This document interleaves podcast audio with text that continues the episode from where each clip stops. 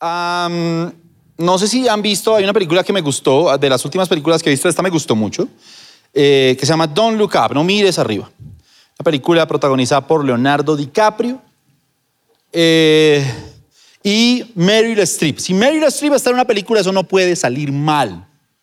Es de alguna manera una mi actriz, una de mis actrices favoritas. Siento que todo lo que hace lo hace bien. Le faltaba ser presidenta de los Estados Unidos y en Don't Look Up fue presidenta de los Estados Unidos. ¿Alguien vio esta película o estoy hablando en japonés avanzado para muchos? Ok. Los que la vieron, muy bien por ellos. Los que no, no van a entender nada del mensaje. No, mentira, se los voy a contar muy rápido. Se las voy a spoilear. No, no se las voy a spoilear, les voy a contar el argumento de la película de qué trata. Un científico se da cuenta que viene un meteorito que va a acabar con el planeta Tierra. Ellos, eh, con un grupo de personas que, so- que son muy estudiosas, hacen los cálculos, tienen la hora exacta en la que el meteorito va a impactar contra el planeta y van a contárselo al mundo entero. Sin embargo, y esto es lo que me gusta de la película, vivimos en un mundo tan idiotizado por los medios de comunicación, por los intereses políticos, que cuando van donde el presidente o donde la presidenta de la República, eh, pues un meteorito no es algo que políticamente le conviene, entonces eh, intentan como obviar el tema. Cuando van a la televisión, en los canales serios no les dan ningún espacio, les dan un espacio en un morning show y los cogen es de risa. Eh, y entonces empieza a haber una especie de guerra entre ellos intentando que la gente entienda que se van a morir todos y un mundo idiota que les está diciendo todo el día no miren hacia arriba, don't look up. Y efectivamente hasta crean eh, un hashtag y una cosa para que la gente no mire hacia arriba. Con esa introducción, acompáñame al libro de Colosenses para que vea qué le quiero compartir hoy. Dice el libro de Colosenses capítulo 3, versos 1 al 4. Hoy voy a la vieja confiable Reina Valera. Si pues habéis resucitado con Cristo, buscad las cosas de arriba donde está Cristo, sentado a la diestra de Dios. Verso 2. Poned la mira en las cosas de arriba, no en las de la tierra, porque habéis muerto y vuestra vida está escondida con Cristo en Dios. Cuando Cristo, vuestra vida, se manifieste, entonces vosotros también seréis manifestados con Él en gloria. Me impacta el capítulo 2. Quiero que usted se detenga ahí para que entienda la lógica del resto del mensaje. Poned la mira, diga, repítalo para que no lo aprendamos. Poned la mira en las cosas de arriba, no en las de la tierra. No, tiene que decirlo más duro. No en las de la tierra. Simplifíquelo porque se confundieron. Dígale a la persona que está a su lado, la mirada en las cosas de arriba, no en las de la tierra. Muy bien. ¿Se lo dijo a los de los dos lados? ¿No? Mariana dice que no, dígale a la del otro lado. La mirada en las cosas de arriba, no en las de la tierra. ¿Por qué me parece que este tema es muy importante que lo analicemos, chicos? Porque orándole al Señor, iba a predicar un mensaje diferente que tenía que ver, curiosamente, con otra película. Seguramente el Señor lo quiere para otro espacio. Pero cuando empecé a predicarlo, cuando lo estaba estudiando, tuve una incomodidad. Y el Señor rápidamente, no sé por qué puso esta palabra en mi corazón, la había leído. Bueno, las dos, venía, vengo haciendo como una, un recorrido por las cartas de Pablo. Convengamos todos que yo soy un fan paulino. O sea, a mí me gusta el Pablo, me gusta cómo predica y me gusta la forma en la que tiene de concebir la iglesia. Entonces, cuando, cuando vi este pasaje, recordé esta película y dije, estamos viviendo en esos tiempos. Estamos viviendo tiempos en los que metafóricamente o espiritualmente le están diciendo a toda una generación, le están diciendo al mundo entero, no miren para arriba. Don't look up. ¿De dónde viene nuestro socorro? Dice la Biblia. Nuestro socorro viene del cielo. Sí o sí, aquí vamos a ver cómo en, en- en diferentes momentos de la vida, críticos de la vida de mucha gente, lo que hicieron fue alzar sus ojos para conectarse con Dios. Mirar hacia arriba, mirar hacia el cielo, ah, es un símbolo de buscar a Dios en todo momento. De que, no han- de que no hayan áreas vetadas para Dios en nuestra vida, de que no, no hayan áreas vetadas para Dios en nuestra sociedad, y de que dejemos de decirle a muchas personas alrededor del mundo, don't look up, no miren hacia arriba. Hoy el mundo, y, y parte de eso es lo que dificulta ser un cristiano de éxito, es que si bien nosotros fungimos como una contracultura, también hay en el mundo una cultura impositiva, autoritaria, fuerte, que todos los días intenta decirnos no miren hacia arriba.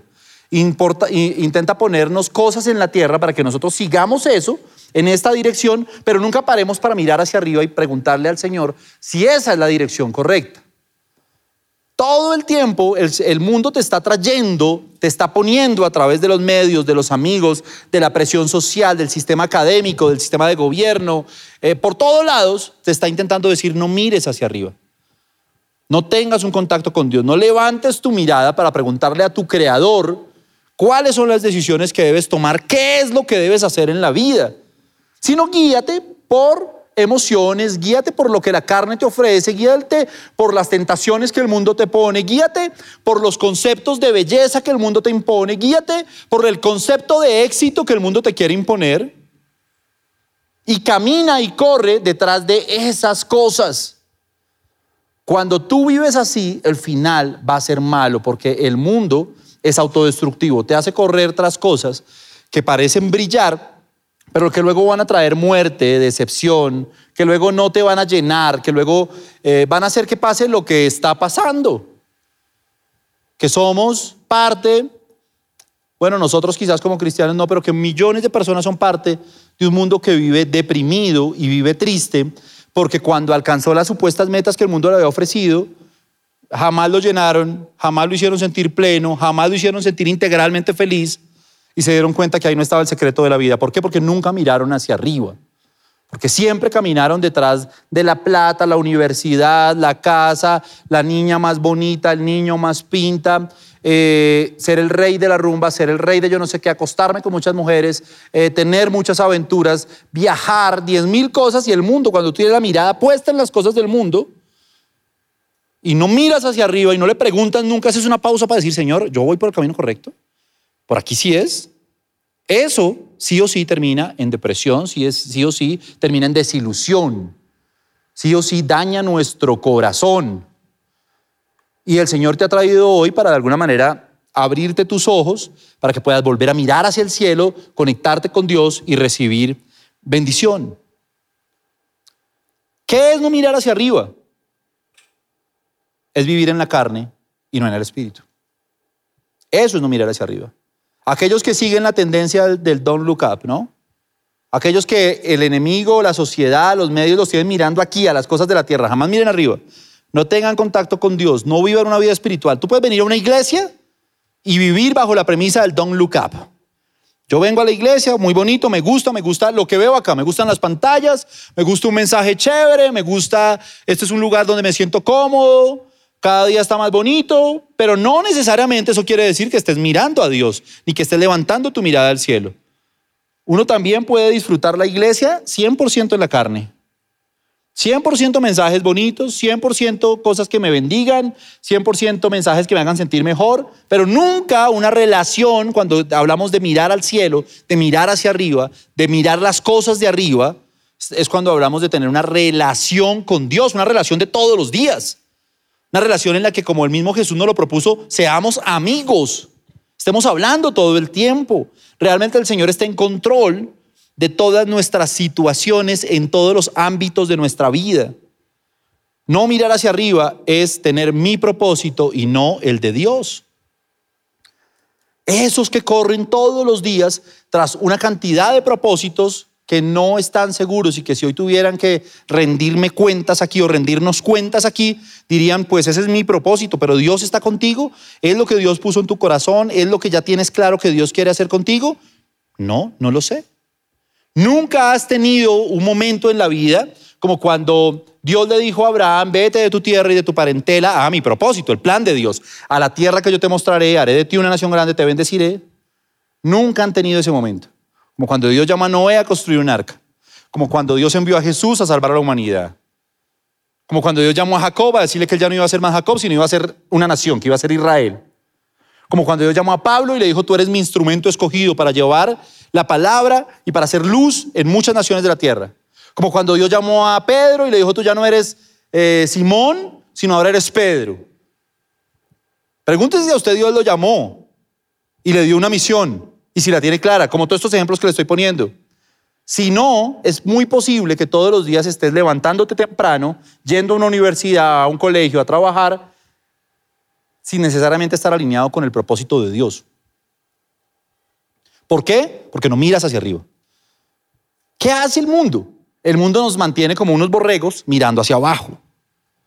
Vaya para el trabajo, temprano, se me hizo tarde, tengo que salir. Ah, esta vieja está como buena, caigámosle. Ah, eh, qué, sé yo, que ahora toca salir a viajar, entonces ah, toca viajar, ah, que toca ser progresista, entonces voy a ser progresista, que toca ser feminista, eh, camine con toda, vamos a ser feministas, que toca hacer esto, todo el tiempo, todo el tiempo, venga, baje la cabeza, venga para acá, venga para acá. ¿Y, ¿Y alguien se ha preguntado el sentido de todo eso? ¿Dios está en el asunto? ¿Dios realmente está en tu relación sentimental? No, pero es que me derretí con su mirada, me parece tan lindo, tan linda. ¿Dios está en el asunto? ¿Dios te dijo que hicieras eso?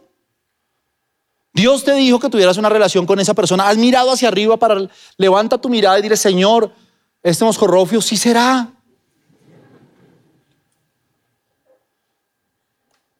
¿Por qué una persona termina cediendo ante, ante otra persona que es un guache? A veces uno le, a, mí, a mí me afecta mucho eso, quizás porque tengo una hija.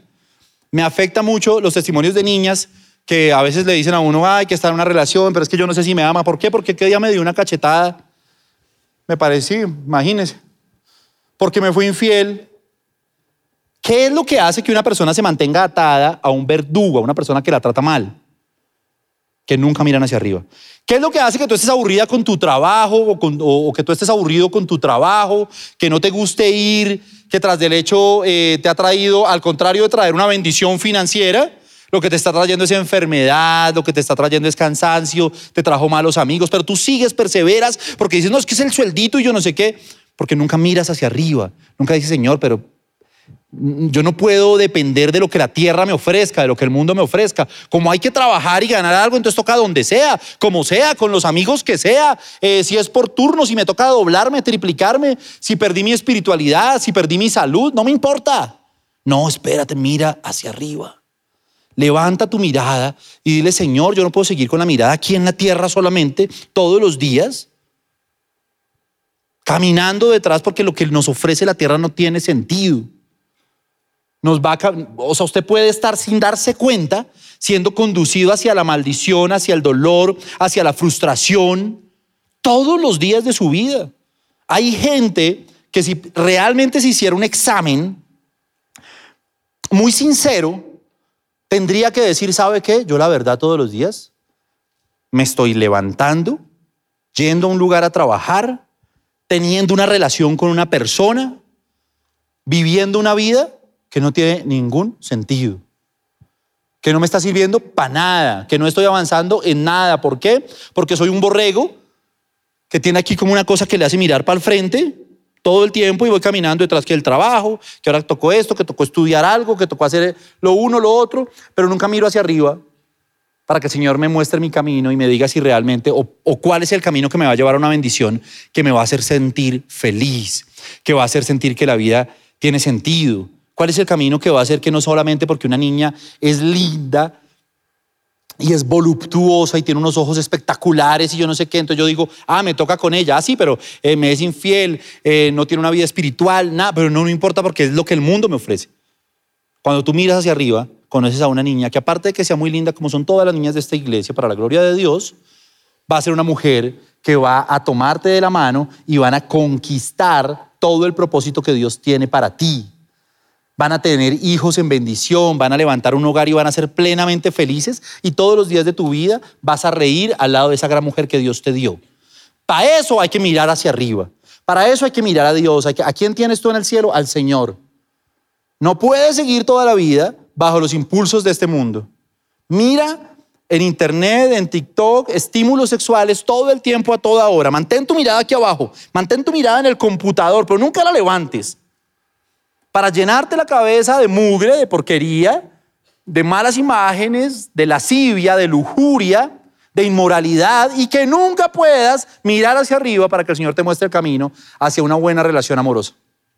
Yo, muchos me dicen, eh, bueno, algunos me dicen, quiero hablar contigo porque tengo un tema en mis sentimientos y yo veo que tú hablas mucho de sentimientos. Pero es que para mí los sentimientos son muy importantes. Yo le debo, siento que le debo mi vida ministerial a mi vida sentimental, mi, vida laboral a mi vida sentimental, el, el, liderazgo que el Señor nos haya podido dar a la vida sentimental. Porque cuando tú estás bien, cuando tienes esposa, la Biblia dice el que haya esposa, haya el bien. Es cierto. Cuando tú estás alineado sentimentalmente, cuando aún siendo soltero estás mirando hacia arriba, no estás mirando como un desesperado a ver, sí, ¿qué pescas? La, lo primero que se mueva, mamita, no, sino que estás mirando hacia arriba. Y cuando ves a alguien aquí abajo, lo ves o la ves, inmediatamente ¿qué haces? Miras arriba. Cuando tú te encuentras con unos ojos con la mirada 35 corta, esa que hacen algunos, que se creen aquí repapis y cuando miran entonces miran así repapis, cuando la niña se encuentra con esa mirada dice, ¡ay! Amiga, ¡oh! Antes de hacer todo ese show, me sobreactúa. Antes de hacer todo ese show, mira hacia arriba. Señor, tuviste esa mirada. Tuviste lo que causó. Las piernas me... No supe de mí, Señor. Toma control en completo de mi vida, de mis emociones, de mis sentimientos, de mis pensamientos. Aleja a esa persona si no es la que me conviene. No permitas que por una emoción yo tome una mala decisión. Toma control de. Ok. Cuando sale alguien que le dice, le propongo el negocio de la vida, usted pone 100 mil pesos, en 15 días le damos 200, en otros 15 le damos yo no sé cuánto, se va a forrar, papi. Va a ser eh, más, más o menos el traqueto de la iglesia. ¿Sí? Va a llegar acá blimblineado, tal vaina usted y dice, ¡guau! ¿Cómo así? Entonces yo pongo eso y, eso es confiable, súper confiable. Eso me ha dicho, mira, fulanito le fue, compró carro, salió, yo no sé qué. Y usted dice, Dios mío, está mirando las cosas de la tierra. La tierra le empieza a ofrecer vainas, ¿no? Y usted como un borreguito vaya, no, pare, mire hacia arriba. Señor, ¿esto qué es? ¿Esto cómo se come? Amén. Cuatro áreas rápidas, cuatro áreas en las que es muy importante que miremos hacia arriba. La primera es nuestra provisión. Marcos 6, 41 al 44. Marcos 6, 41 al 44. Entonces tomó los cinco panes y los dos peces. ¿Conocen ustedes este pasaje, la alimentación de los cinco mil? Y levantando los ojos al cielo, bendijo y partió los panes y dio a sus discípulos para que los pusiesen delante. Y repartió los dos peces entre todos y comieron todos y se saciaron y recogieron de los pedazos doce cestas llenas y de lo que sobró de los peces. Eh, y los que comieron eran cinco mil hombres. ¿Tenían cuántos panes y cuántos peces? Cinco panes y dos peces. Cinco panes y dos peces. Y alimentaron con cinco panes y dos peces a cinco mil hombres. Es uno de los milagros, a veces no es el, quizás el más popular, como caminar sobre el agua y un poquito cosas más hollywoodenses, pero es un tremendo milagro. Es el milagro que muchos necesitamos, que es el milagro de la provisión. Eso que a mí me pasaba cuando yo llegué a la iglesia y empiezo a hablar con personas que me dicen, no, imagínate, y me metí en un apartamento y el Señor hizo todo y conseguí un subsidio y conseguí esto y lo otro. Y uno dice, uy, Dios mío, con mi esposa duramos un tiempito viviendo en arriendo, sufriendo esos tiempos de arriendo son duros, pues porque es platica. Y siempre con el sueño de comprar nuestra casa propia. Y veíamos que mucha gente prosperaba y a veces les preguntábamos, ¿y ustedes cuánto ganan? El mínimo. Y uno decía, ¿pero qué hicieron, mano? O sea, ¿qué clase de brujería es esa? No hay de otra miraba uno en sus ratos libres qué hace esta gente que con el mínimo compra un apartamento, tiene para vivir bien, eh, los ve uno felices, venden droga.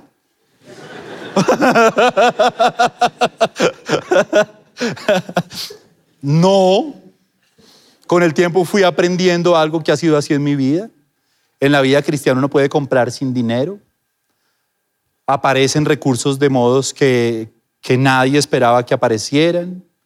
¿Por qué? Porque como dice esta palabra, cuando Jesús ve la necesidad de la gente, le dicen hay una multitud, necesitamos provisión, qué hay y lo que hay en la, a la cena o lo que ellos tienen ahí son apenas cinco panes y dos peces. Cuando usted ve que solamente tiene cinco panes y dos peces, dice, ¿qué hago? Metamos la plata en esta pirámide, chalequemos al cucho, qué hijo de madre, él entenderá, mano, nos toca chalequearlo porque necesito este billete para esto. Eh, miremos cómo nos volvemos locos, cojamos uno, dos, tres trabajos, eh, hagamos locuras. Jesús no hizo eso. ¿Qué hizo Jesús? Diga, miró hacia arriba, man.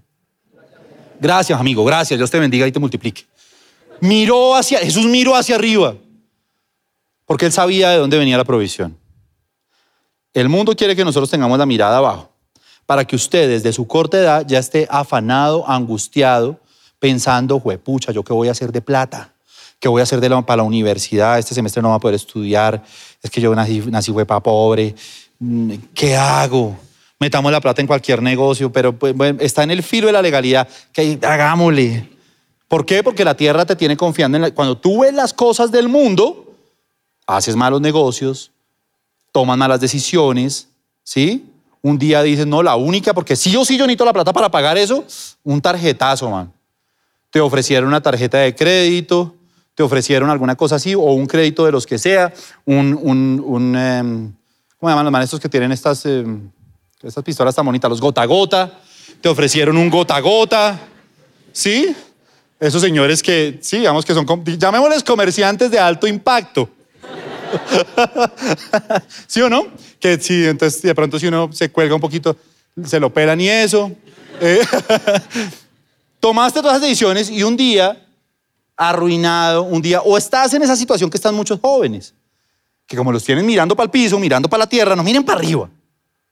Entonces están diciendo, es que no es, lo que nos toca es salir a romper esta ciudad porque no hay subsidios, no hay acceso a la educación, no hay oportunidades para los jóvenes, estamos en la Reimunda. Eso era culpa de Duque. Ay, qué maravilla.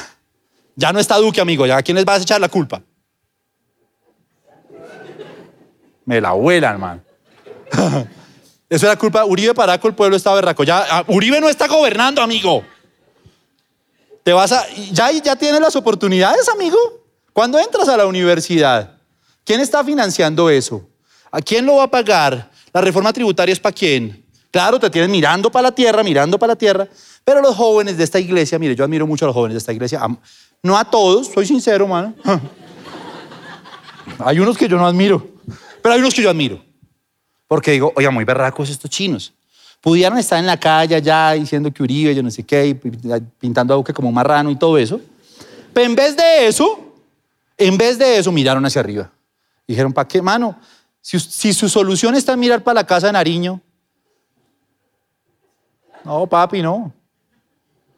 Ahí no va a encontrar nada, llegue el mejor presidente de la historia que llegue. Su bendición siempre va a venir de arriba.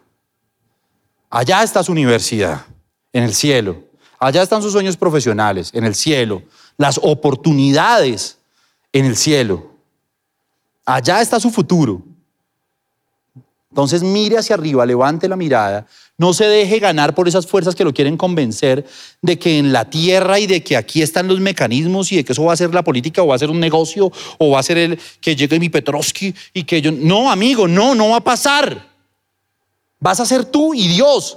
Y lo más bonito de eso es que cuando Dios es el que te da tu universidad, Dios es el que abre las puertas, el que abre la beca, Dios es el que suple cuando nadie más suplió, toda la gloria se la va a llevar Él.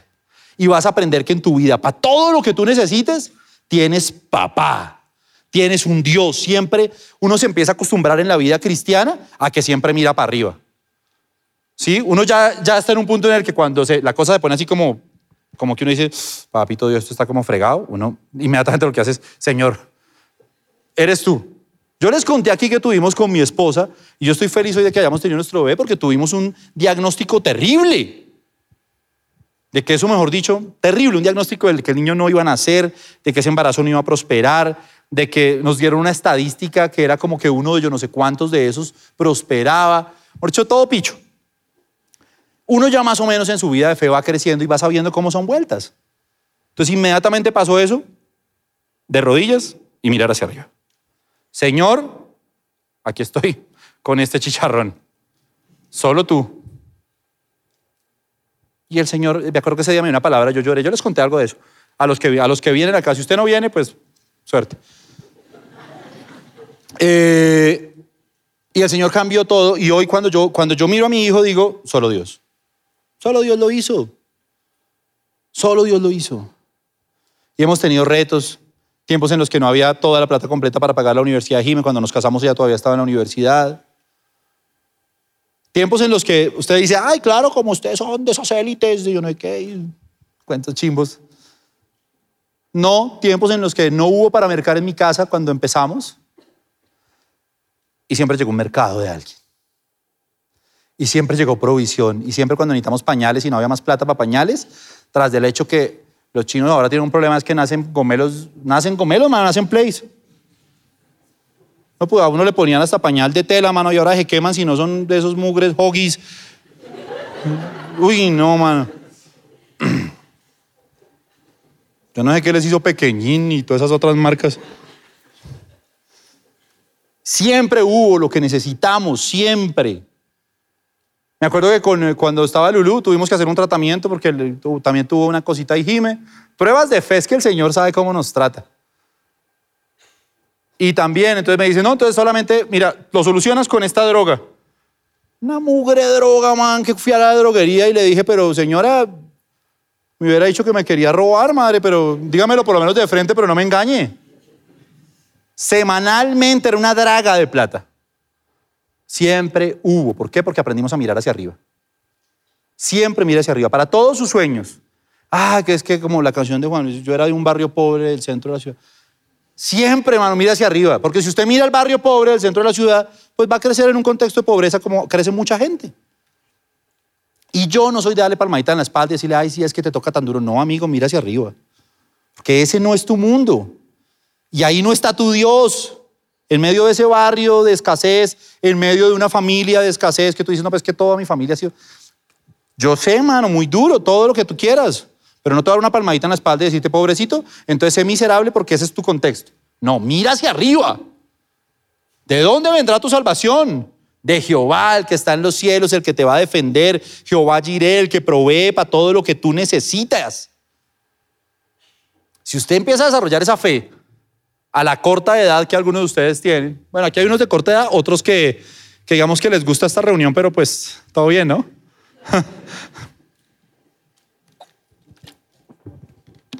Son jóvenes de espíritu. Nadie se ha dado cuenta que usted ya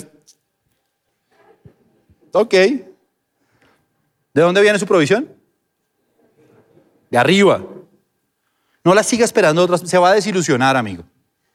Se va a desilusionar.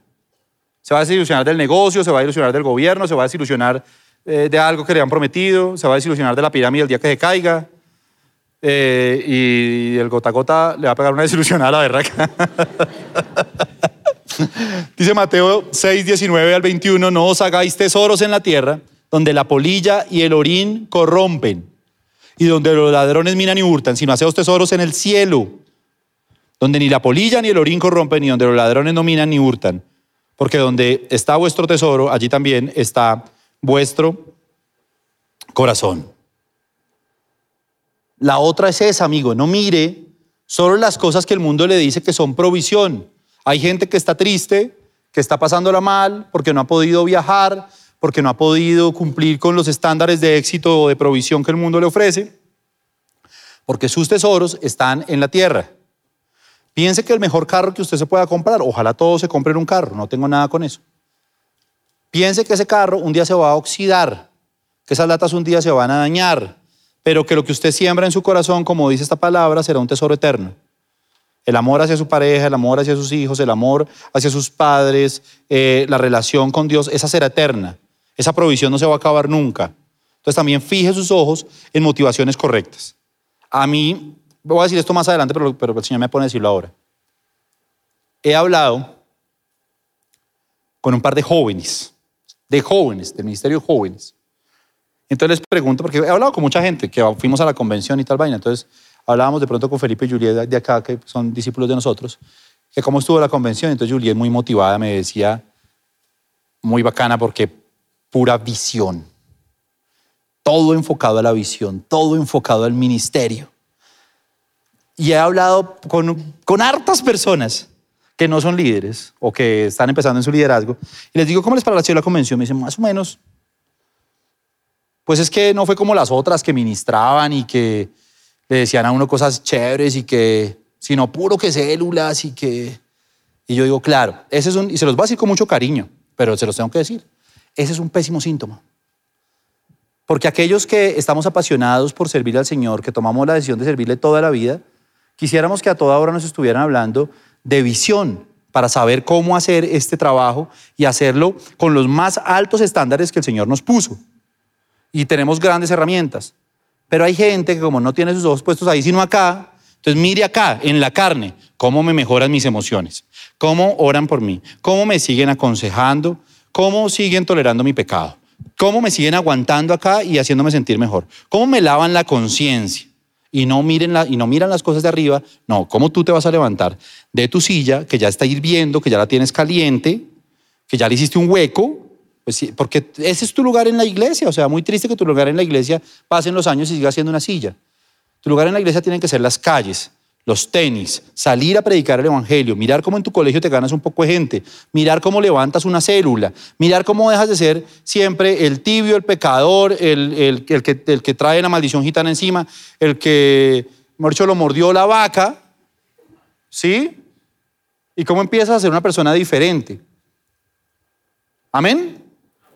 Entonces, cuando uno tiene los tesoros en el cielo, tiene los ojos puestos allá. Cuando uno los tiene en la tierra, todo es acá, todo es cómo me, me ungen, cómo me ministran, cómo me oran.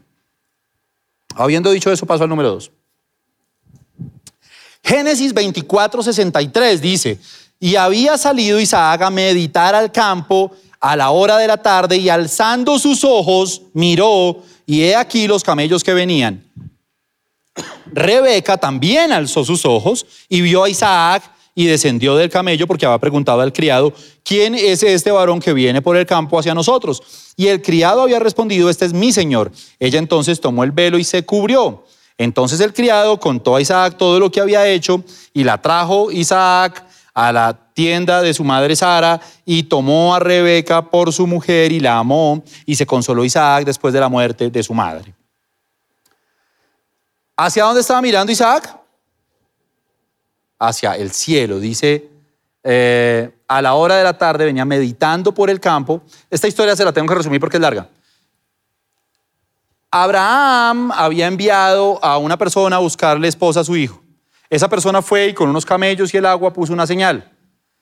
Lo que yo intuyo de esta escena es que Isaac, él sabe que el siervo está buscándole la germu y Herman sale a meditar. Yo siento que sale a orar que sale y dice, Señor, que hermano encuentre una, una, bonita, Padre, que, pues que, que tenga dientes, que, que, que esté, sí, Señor, que sea como a mí me gusta, que sea morena o que sea mona, o póngase usted que fuera Isaac y estuviera haciendo, estuvieran buscando y la que le traen es la que es.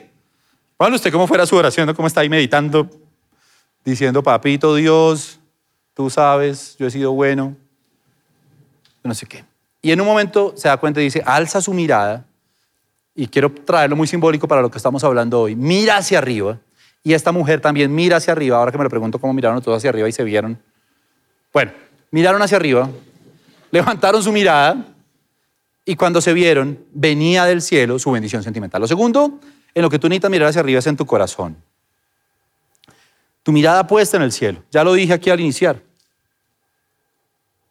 Tienes que estar mirando todo el tiempo. Yo siempre aquí le añadiría, ok, no está mal por lógica que tengas que mirar hacia los lados.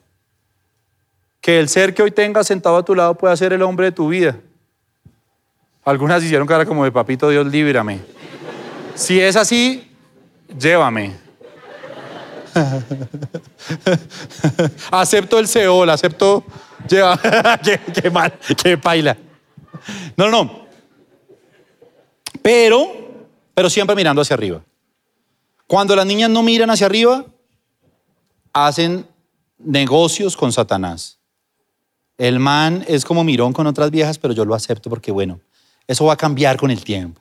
El man es retacaño, Pero, ay, bueno, todo bien, pues igual ahí, si algo yo también le ayudo. Madre, ay, la te he de ver. ¿Sí? Porque nunca miran hacia arriba. Cuando tú miras hacia arriba, una voz del cielo te va a decir, salga de ese tacaño. ¿Sí? Corre.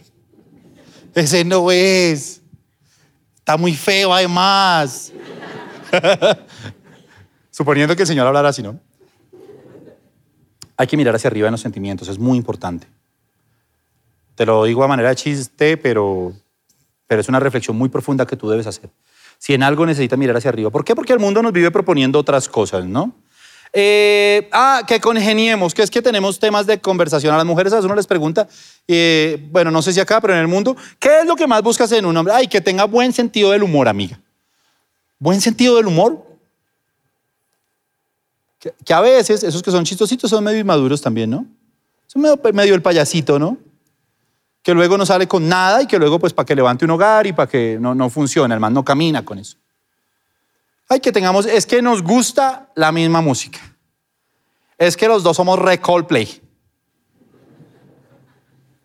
¿Y esa fue tu señal? Sí, los dos, mejor dicho, re Coldplay, mejor dicho, es de Scientist y, o sea, re Coldplay.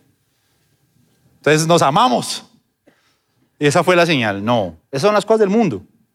Eso es fijar. O los hombres. Hay hombres, la belleza de la mujer es engañosa, man. Hay hombres que dicen, pero es que es un tarrado. Yo cómo me voy a apartar de, o sea, yo cómo voy a desperdiciar esta oportunidad que una mujer tan bonita me paró bolas. Pues aquí fue. No hay nada que hacer. ¿Dónde consigo otro trofeo de estos que le pueda exhibir a mis amigos? Y que me haga sentir un hombre bravero que gana, mira la mujer que tengo, todo esto es mío, papi. Ah. ¿Por qué? Porque miran lo que la tierra, lo que el mundo les ofrece. Miran en este nivel. Miran un cuerpo, miran una cara, miran unos ojos, pero no miran hacia arriba. No permiten que Dios desnude, en el buen sentido, qué hay ahí. ¿Qué hay en el corazón de esa mujer o qué hay en el corazón de ese hombre? No lo permiten. Ay, es que es tan chistoso. Ay, es que es el líder del grupo. Ay, es que es al que todos quieren, siguen. Es el man que, mejor dicho, es amigo de todos y de todas. Y es, eh, ¿sí? No se dan la oportunidad de mirar hacia arriba. Tercero, como hoy de tiempo, ahí vamos. Daniel, libro de Daniel, capítulo 4, verso 34. Mas al fin del tiempo yo, Nabucodonosor, alcé mis ojos al cielo y mi razón me fue de vuelta y bendije al Altísimo y alabé y glorifiqué al que vive para siempre, cuyo dominio es sempiterno. Sempiterno es una palabra chévere, ¿no? Y su reino por todas las edades. Esta es la historia de Nabucodonosor. Nabucodonosor, un rey que eh, se enloquece, le da una loquera, una loquera terrible. Y no se le quita la loquera hasta que el man, ¿qué hace? Mira al cielo. Cuando eleva su mirada, le es de vuelta la razón. Vuelve a entrar en sí. Personaje, además, cuando los, que han pasado por ahí por el libro de Daniel, un personaje enigmático, Nabucodonosor, como para hacerle una película al tipo. Uno de esos hombres poderosos interesantísimos, indescifrables a veces, rarísimo el tipo. Lo tercero es la razón. Tú necesitas mirar al cielo para hallar razón. Porque hoy el mundo nos está mostrando cosas que nos hacen perder la razón y por eso la gente termina loco terminan locas. Por eso la gente se sale de sus cabales. Estoy leyendo, alguien vi por aquí que estaba leyendo el mismo libro que yo estaba leyendo que se llama La generación idiota, ¿sí? ¿Alguien lo está leyendo? Levanta la mano si alguien lo está leyendo por allá, alguien que lo está leyendo, alguien que lo está leyendo más. Ok, está a 10 mil pesos en el Apple Store de, o impreso también, lo, yo lo tengo en mi, iPad. Y tiene un poco y yo reflexionaba sobre eso y decía, de verdad, hay argumentos muy bonitos, es un libro muy bien escrito y argumentos muy contundentes de cómo esta generación, a través de, de algo que pasa que le ha pasado a esta generación y es que se ha emancipado. ¿Qué quiere decir eso? Cuando uno era niño, uno era un bobito en mi generación, que andaba ahí colgado de la mano de la mamá para todo lado. ¿Sí? Y entonces uno llegaba donde la tía, vamos a ver que la tía se llamara Maritza o Gladys, ¿sí o no? O Melba, Una vaina así, se llama la tía. Saluda a su tía Glais. ¿Qué hacía uno? Hola tía Glais, ¿cómo está? ¿Quiere algo de comer? Y uno se quería tragar el mundo, pero uno era repenoso. La generación de uno era así. Entonces uno miraba a la mamá. ¿Puedo pedir? Pídame, papi. Bueno, tía. Lo que tenga, tía. Uno era una ola, man. Las generaciones actuales no son así. Se emanciparon con el paso de los tiempos porque tomaron el control de la tecnología. El control de la tecnología los emancipó, es decir, les dio un nuevo estatus social y los convirtió en líderes de opinión. Claro, como manejaban las redes sociales, como manejaban las plataformas digitales, manejaron el conocimiento. Empezamos a ver que niños muy, muy niños se volvieron ultramillonarios. Todos los casos que conocimos, desde la fundación de Napster eh, hasta Facebook y, y todas las cosas nuevas que han pasado y hasta que empezamos a ver que youtubers eran gente ultramillonaria que viajaba por el mundo y asistía a conferencias. Empezamos a ver que en los foros internacionales, en los foros de la política mundial, le prestaban el micrófono a unos chinos ridículos que no saben nada de la vida. A que nos dijeran que era el feminismo, a que nos dijeran que había que cuidar a la tortuga ojiverde de yo no sé dónde, a que nos dijeran que eh, eran pansexuales, poliamor, eh, una cantidad de todas esas cosas que hay hoy, que, que estaba la bandera de los que se quieren mujeres con mujeres, hombres con hombres, hombres con perros, hombres con gatos, eh, todas esas banderas que hay hoy, y que nos dijeran que eso era la doctrina, y entonces los adultos que desconocieron esos espacios dejaron que los jóvenes monopolizaran la agenda pública. Y en países como el nuestro nos pusieron presidente. Le decía hace poquito a los de M180, a veces repetimos cosas que no son ciertas. Los jóvenes son el futuro. Hay que creer en la juventud.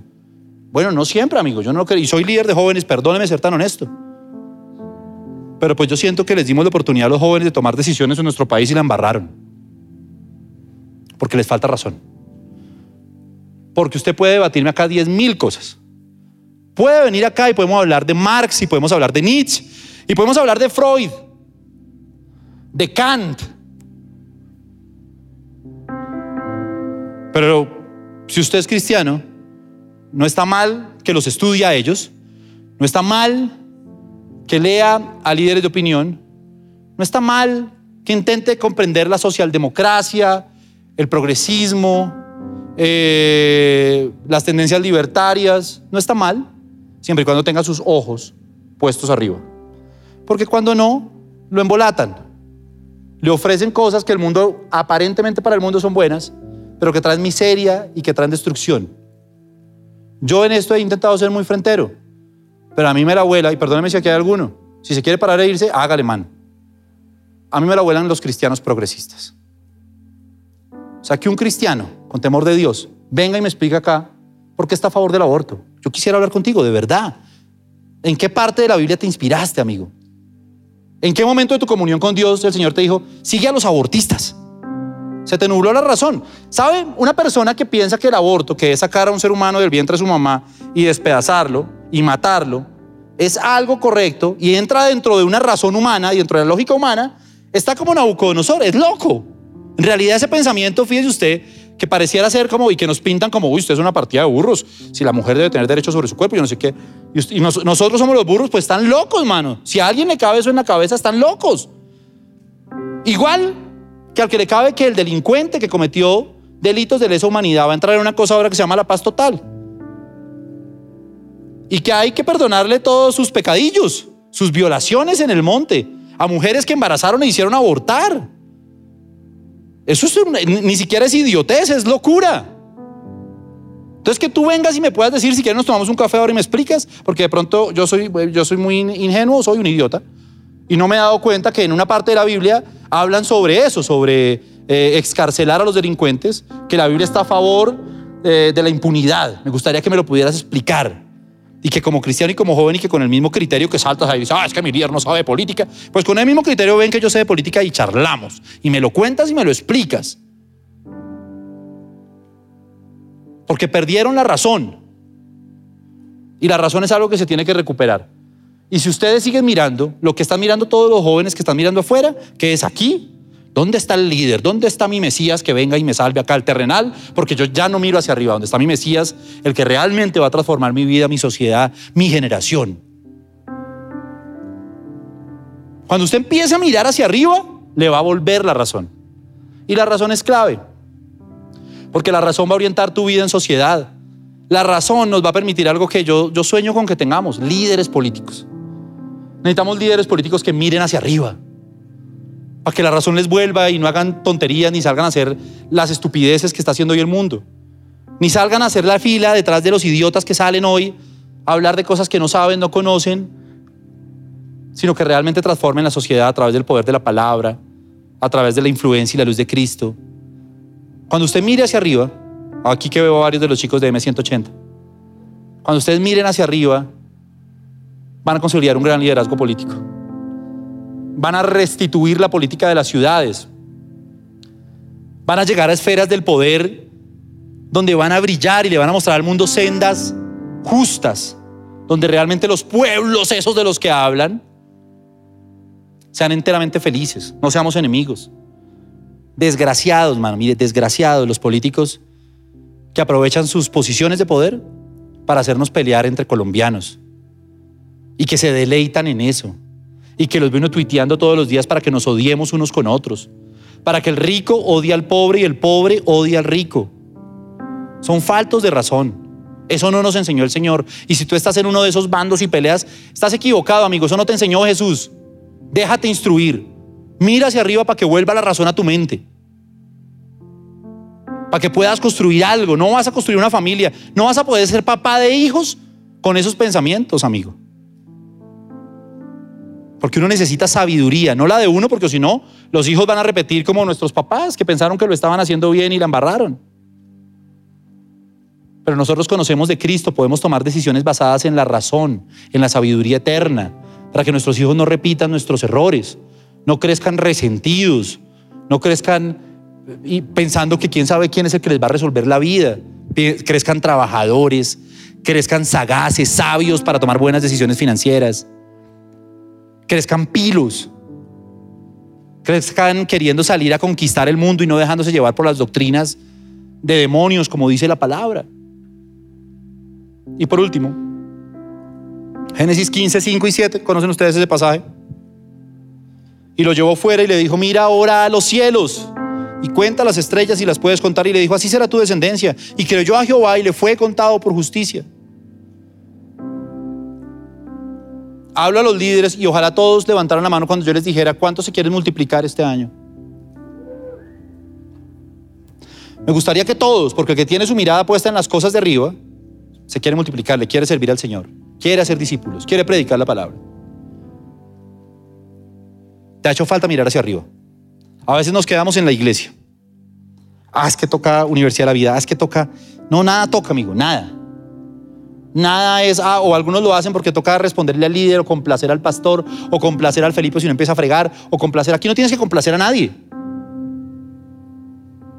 La solución de la multiplicación la encontró Abraham. Mire para arriba, amigo. Y el Señor le dice, mira hacia arriba, cuenta las estrellas. Dice, así será. Ese mirar hacia arriba es, mira hacia el cielo, conéctate conmigo y vamos a multiplicarnos. Y le dice una cosa que para mí ha sido un rema, haré de ti una nación grande. Queridos jóvenes, me gustaría que los que, los que quieren un ministerio grande se pongan en pie. El que le palpita el corazón por esto, pongan en pie. Que quiera predicar la palabra y decir, yo quiero servirle al Señor, quiero tener gente que me siga y que me escuche. Quiero llevar luz Quiero sanar enfermos. Quiero echar fuera chukis. Quiero que quiero ser el gota gota de los chukis. Y darles piso. Uy, estoy re. Levante la mano. Déjame saber que usted está aquí. Sí, eso, haga así, haga así. Vamos a hacer algo. Vamos a hacer algo.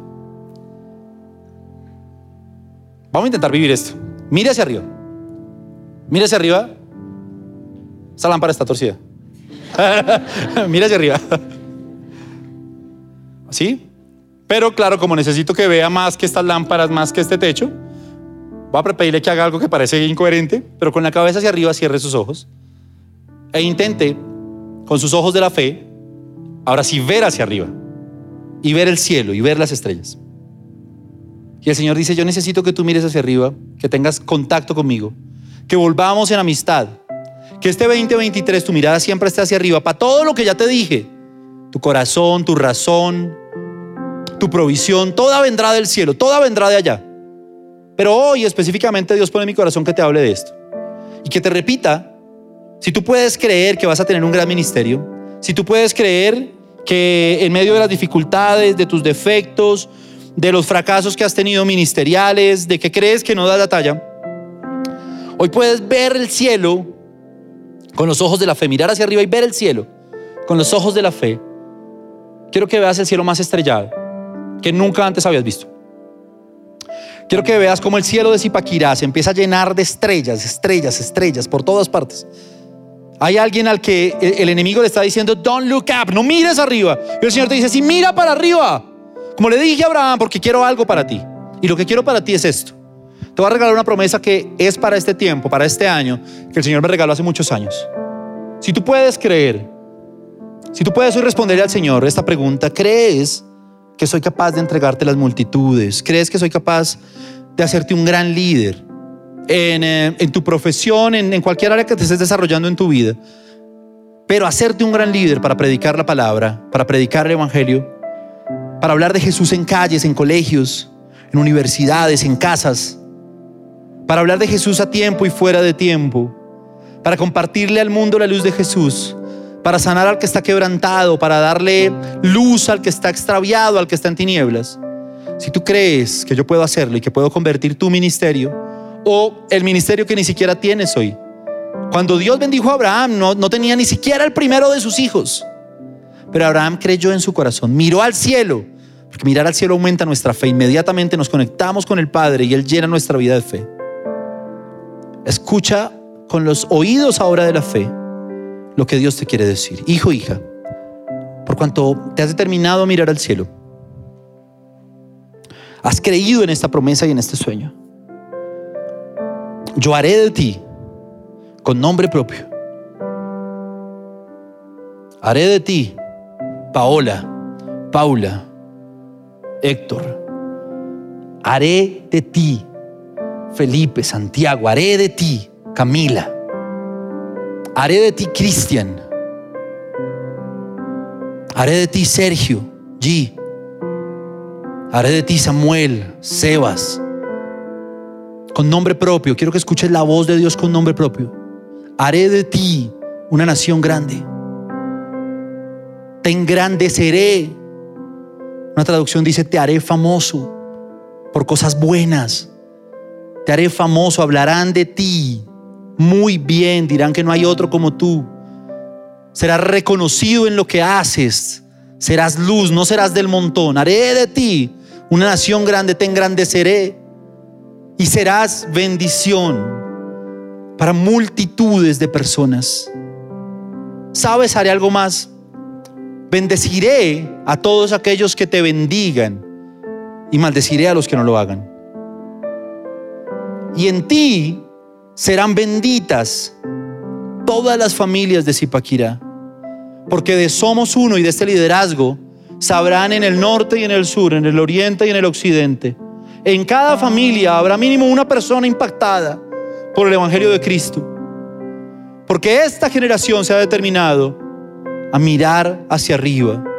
Porque a pesar de que todos los días nos dicen, don't look up, no mires arriba. Tú has dicho, no, yo voy a poner mi mirada en las cosas de arriba voy a hacer tesoros en el cielo. Voy a ver siempre hacia los ojos de Jesús. Voy a levantar mi mirada. Y aunque el mundo me quiera agachar la cabeza, me quiera fijar y esclavizar a lo que el mundo me ofrece, yo me determino a mirar hacia arriba. Ahí está mi futuro. Ahí están mis sentimientos. Ahí está el hombre o la mujer que Dios tenga para mí. Ahí está mi trabajo. Ahí están mis sueños profesionales. No están aquí. No los sigas buscando aquí. No sigas viendo tu barrio, no sigas viendo tu soledad, no sigas viendo eh, los estímulos incorrectos, la inmoralidad, el pecado. Mira hacia arriba en un mundo que te dice, don't look up, no mires arriba. Tú di, no, yo me levanto. Soy contracultura y miro para arriba. Mi razón no le pertenece al mundo. Mi razón estará influenciada por el cielo. Mi corazón no le pertenece al mundo, mi corazón será influenciado por el cielo. La multiplicación de mi ministerio no le pertenece al mundo, está influenciada por el cielo.